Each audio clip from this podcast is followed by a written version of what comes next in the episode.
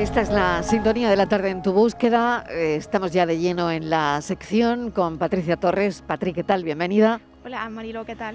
Y Luis Algoró. Luis, ¿qué tal? ¿Cómo estás? Buenas tardes, bien, Marilo, Patricia. Buenas tardes. Bueno, vamos con una desaparición. Desaparece en Málaga un joven de 31 años que dijo en un principio que iba a pasear, pero no ha vuelto. ¿Qué sabemos, Luis? Así es, Marilo. Hablamos de José Carlos Castro. Hemos podido hablar con Toñi Hidalgo, madre de José Carlos, que atendía bueno, nuestra llamada. Nueve días ya han pasado desde su desaparición, el pasado 10 de enero. Él dijo, como bien eh, afirmaba Mariló, que iba a ir a la playa en la zona de Guadalmar, en la capital malagueña, a dar un paseo. Hay que anteponerse al día anterior de su desaparición, donde él había comprado gran cantidad eh, de ropa y productos, incluso una mochila bien grande, porque había manifestado a su familia que el 12 de enero quería salir eh, viaje hacia Galicia para realizar el camino de Santiago. Ese era el plan que quería hacer José Carlos y que conocía la familia. Sin embargo, aquel día, cuando llegó de comprar, llegada la tarde-noche, decidió decirle a la familia que se iba a ir a dar un paseo.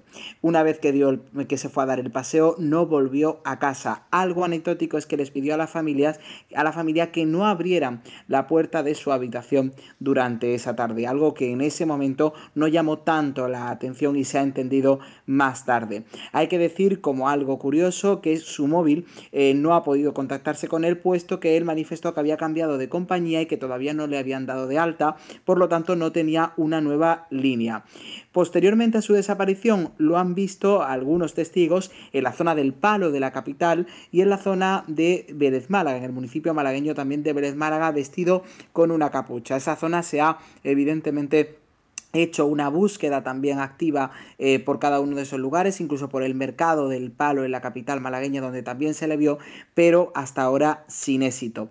Algo que es importante destacar es que dejó una nota en su habitación, por eso decíamos antes que él pidió que no entrasen, y en esa nota decía que se iba a hacer el viaje de su vida, que no se preocuparan. Pero claro, la preocupación de su familia viene porque hace cinco años José Carlos sufrió un brote psicótico que le llevó a Sevilla en aquella ocasión, sin embargo entonces cogió un teléfono móvil, llamó a su hermano y pidió ayuda. En estos momentos se encontraba inmerso en una depresión, su madre lo notaba desde diciembre bastante mal y triste, además coincidiendo que el 25 de diciembre eh, se contagió de COVID y después se contagió su madre. Él se sentía muy culpable de haberla contagiado y eh, culpaba a la situación laboral que tenía de que allí pues se habría contagiado. De hecho, al final tuvo que irse de, de su trabajo. Todo ese cúmulo de circunstancias le provocó una depresión importante que ahora preocupa a la familia. Así que por tanto, recordar, él tiene los ojos muy azules, una cicatriz en la ceja, el pelo rapado recientemente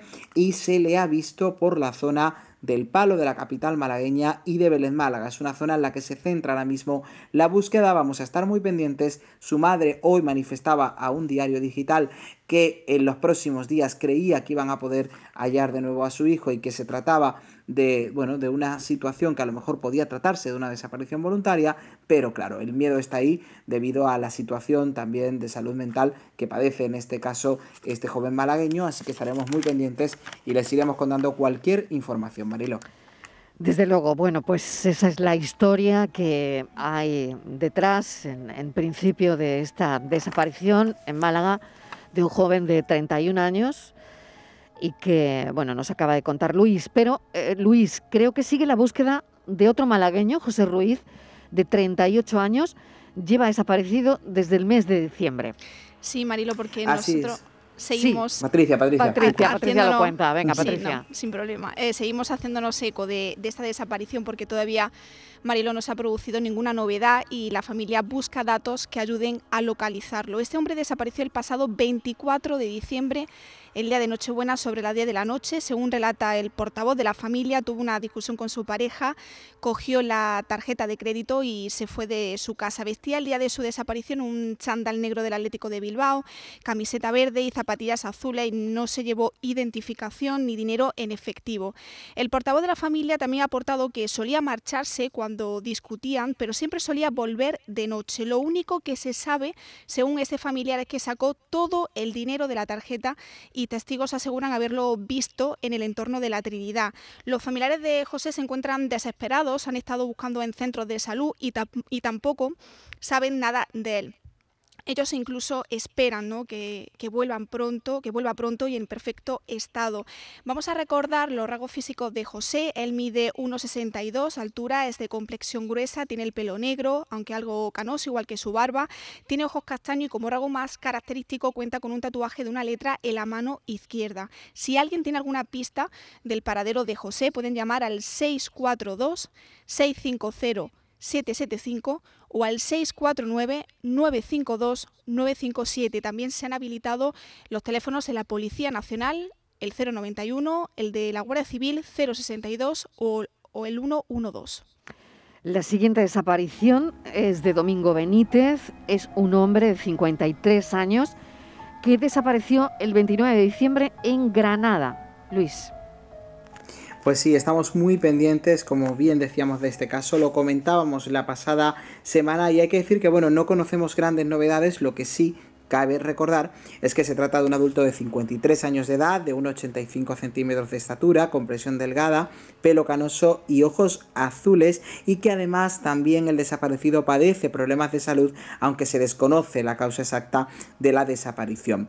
Los testigos que lo vieron por última vez, hay quien hablaba de que lo vio en municipios cercanos a la capital en su turismo antes de desaparecer, más concretamente a los Cahorros de Monachil, como decíamos la semana pasada, eh, según ha afirmado también su, su, propia mujer. Por lo tanto, sigue siendo de vital importancia, Mariló, el vehículo que conducía, que es un SEAT Ibiza de color rojo y matrícula 9957 DFR. Hay que decir que se sigue buscando por esta zona de Granada y que es importantísimo la colaboración de los ciudadanos y ciudadanas de los andaluces que nos siguen también desde Granada para encontrar a, este granadino al que seguimos buscando, del que seguiremos informando, pero ya les decimos que todo se centra en esos municipios cercanos a los Cahorros del Monachil porque es donde se les vio por última vez a, a Domingo. Así que estaremos pendientes, Marilo. Por supuesto que sí. Bueno, vamos a contar otra historia, ahora la de Paco Molina, de 16 años. Salió de su domicilio el día 2 de julio del año 2015 para quedar con unos amigos. Estuvo con ellos en el Parque de los Patos de Córdoba. Escribió un WhatsApp a sus padres, a Rosa e Isidro, de que dormiría en casa de uno de ellos. Se despidió del grupo y se marchó y no se volvió a saber nada más de Paco Molina. Una estudiante de segundo curso de la carrera de Derecho de la Universidad de Granada, que supo de esta desaparición, eh, cuya investigación sabemos que permanece abierta, encontró muchísimas incógnitas como para afirmar que aquí hay un halo de incertidumbre que desde luego va mm, más allá.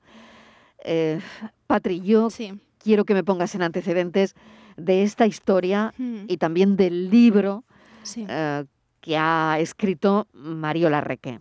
Sí, Mariola Rique, como tú bien decías, es una joven estudiante universitaria que le ha interesado dar a conocer las desapariciones en España y en ese libro que ha publicado y que tiene por título La desaparición de Paco Molina, relata el misterio que envuelve el caso de este joven cordobés de 16 años. Han pasado seis años desde que Paco saliese de su domicilio en Córdoba para quedar con unos amigos. Escribió un mensaje a sus padres para avisarle de que dormiría en casa de uno de ellos y desde entonces no volvieron a tener noticias de él. A partir de ahí, Mariola Rique ha querido en esta obra dar a conocer las novedades del caso a través de entrevistas con los padres del menor, Isidro y Rosa, además de documentación e información de diversas fuentes. También hace mención a otras desapariciones inquietantes como la de la madrileña María Teresa Fernández o la de Josué Monge en Dos Hermanas, Sevilla. Vamos a escuchar el tráiler de este libro, cuya autora, Mariola Reque, nos acerca más que nunca a la historia de Paco Molina. Dentro de dos días se cumplen cinco años de la desaparición de Paco Molina.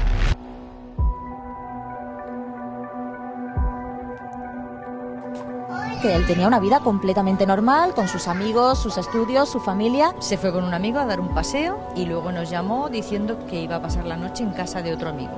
Al día siguiente, al ver que ya no venía, cuando ya hablamos con los amigos, nos dijo que allí no había dormido. La policía te comunica que parece ser visto cogiendo un autobús para, para Madrid. Paco no podía ni con 4 euros, no podía ni comprar el billete. Alguien le tuvo que pagar el billete. En este libro se descubrirá lo que verdaderamente le pudo pasar a Paco Molina.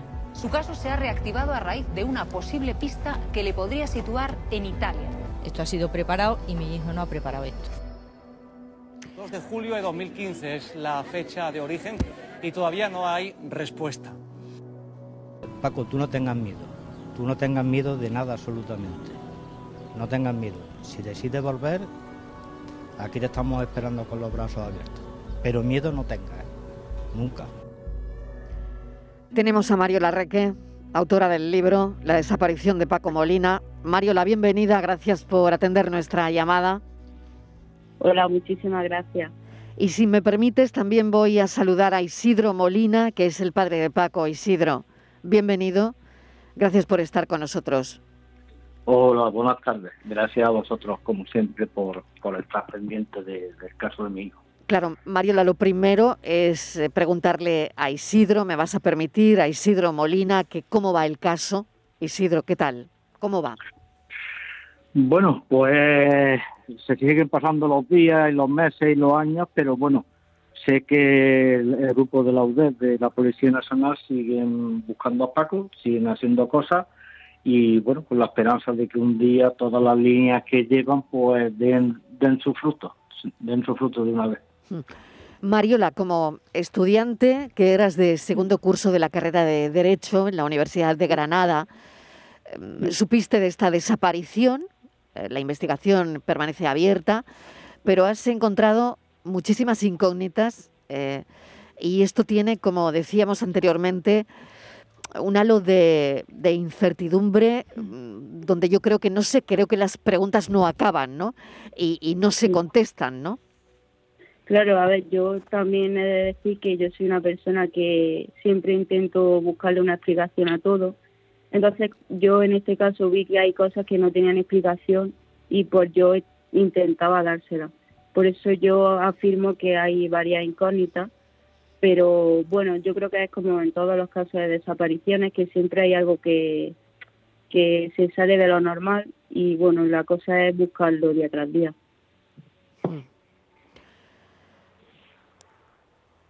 Patri. Sí, eh, buenas tardes eh, Mariola y, e Isidro.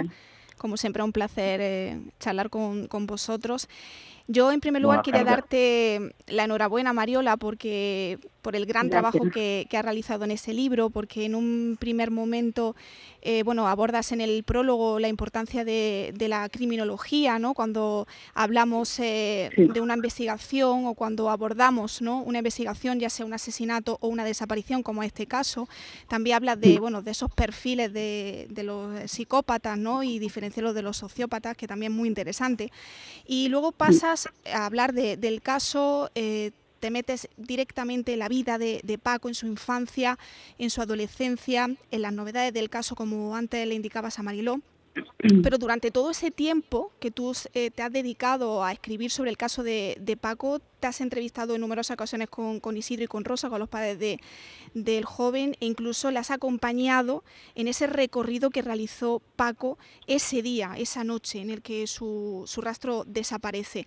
¿Cómo han sido esas conversaciones con, con Isidro y con Rosa? Porque me imagino que no ha sido nada nada sencillo, de separar ¿no? esa labor tuya de escritora con esa labor humana, ¿no? que a nosotros también nos cuesta mucho ¿no? como periodistas cuando hablamos con, con los familiares. Y si desde tu punto de vista, de ese trabajo de investigación y ese trabajo de indagación, ¿tú crees que se hubiese hecho mejor las cosas en el caso de, de Paco Molina? Bueno, respecto a tu primera pregunta, sí he de decir que han sido las entrevistas que he tenido con Isidro y con Rosa han sido muy complicadas porque, claro, vivía en primera persona con ellos como es una desaparición, algo que yo nunca he vivido en, en mi vida y se me ha hecho muy difícil porque intentaba empatizar con ellos al máximo y en algunas ocasiones ya es que me, me entristecía porque quería hacer todo lo posible para que para que su hijo aparezca. Entonces, bueno, era una labor humanitaria bastante dura y que no podía dejar que afectara a mi vida personal, porque claro, es algo que, que debo separar bastante bien. Pero bueno, ellos me han ayudado a llevarlo a cabo, a, afrontarlo lo mejor posible y siempre han apostado por mí con respecto a este proyecto. Eh, a, la segunda pregunta, pues sí, es, es bastante complicado todo, pero bueno, el caso es seguir avanzando, seguir buscando y, y nada, pues eso es así y uno de los objetivos con los que escribe, con el que, con la finalidad con la que escribe este libro es eh, que tuviese esa repercusión o esa notoriedad que, hace seis años no, no tuvo eh, Isidro. Yo también eh, leyendo ¿no? Eh, el libro de, Mariola he descubierto a lo mejor ciertas, eh, ciertos hechos que tampoco se escucharon en su momento, no se ha escuchado, no ha tenido esa, esa repercusión mediática. Eh, es que, por ejemplo, minutos antes de apagarse el teléfono de, de Paco, él envió un audio de voz a una amiga suya, Isidro. No sé si vosotros sabéis el contenido de ese audio. Sí, sí, sabemos el, contenido, puesto que esa esa amiga no lo hizo no lo hizo saber no lo hizo saber sí. Eso se sabe desde el primer momento que y sabíamos precisamente quién era que, que había hablado había hablado con ella. Em, claro em, Mariola eh, claro a ti te cuentan una serie de cosas que cuando buscas información sobre Paco Molina no encuentras nada pero en cambio, tú empezaste a tirar de algunos hilos, ¿no?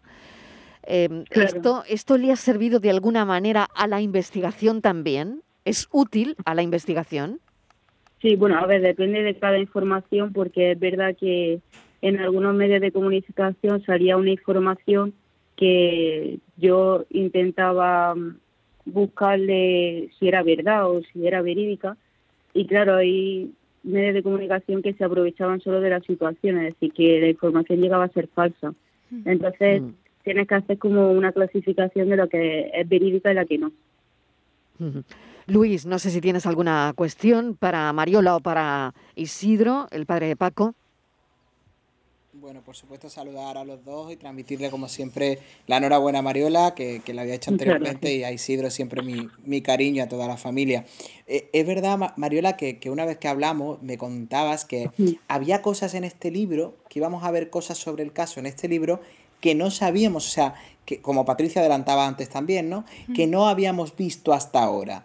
Eh, por un lado, eh, Mariola, ¿qué, tipo de cosas o qué tipo de factores eh, a través de esta historia conoceremos en este libro, lo que se pueda contar, o sobre qué aspectos, mejor dicho? Y preguntarle a Isidro también que qué le ha hecho a ellos también, pues ver en esta oportunidad, en este trabajo de Mariola, pues una oportunidad para contar ciertas cosas con una rigurosidad que a lo mejor hasta el momento no habían encontrado el espacio concreto para hacerlo, ¿no? Preguntaros a los dos un poco sobre eso, ¿no? Bueno, Mariola, si quieres... Sí, bueno, pues lo, lo que no se ha conocido del caso hasta ahora, que se puede conocer en el libro, lo principal sería la infancia de Paco, porque yo creo que una desaparición se debería conocer muy bien a la persona que desaparece para encontrar una pista futura, ¿no? Entonces, bueno, pues se explica un poco la vida de Paco, que es bastante interesante y llama mucho la atención, y también el proceso de búsqueda, que tampoco se ha dado mucho a conocer, y aquí en el libro pues se da bastante y se detalla con, con fechas, y incluso ahora todo el proceso de búsqueda. Isidro. Eh, Paco. Bueno, Isidro, perdón. Isidro, disculpa.